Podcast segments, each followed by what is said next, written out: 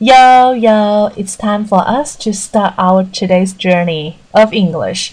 那么今天的这个英文之旅呢，带大家还是领略一些有关于旅游英语的风采啊。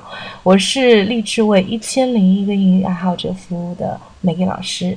OK，我们来听一下今天的这个单词内容。High rise, High rise buildings. resident, Residence. Hall of residence. suburb, outskirts, countryside, village, cottage, rural, Rural area. Urban area. flat, Flats. 好的，那么这一组单词里面，我要讲的第一个词呢，就是郊区。郊区有两种说法，一个叫做 suburb，suburb 这个发音会有点难，所以大家注意一下哈。在我的教学过程中呢，这个词很多人发音都会有问题，注意一下哈。suburb，suburb，OK。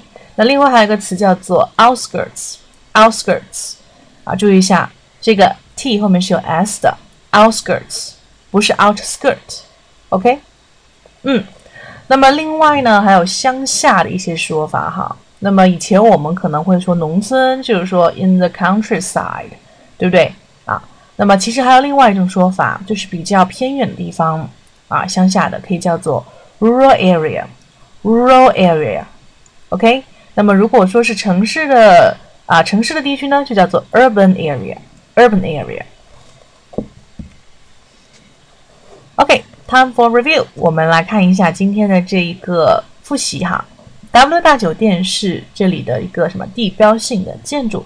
地标性的建筑我们之前有学习哦，大家来回顾一下。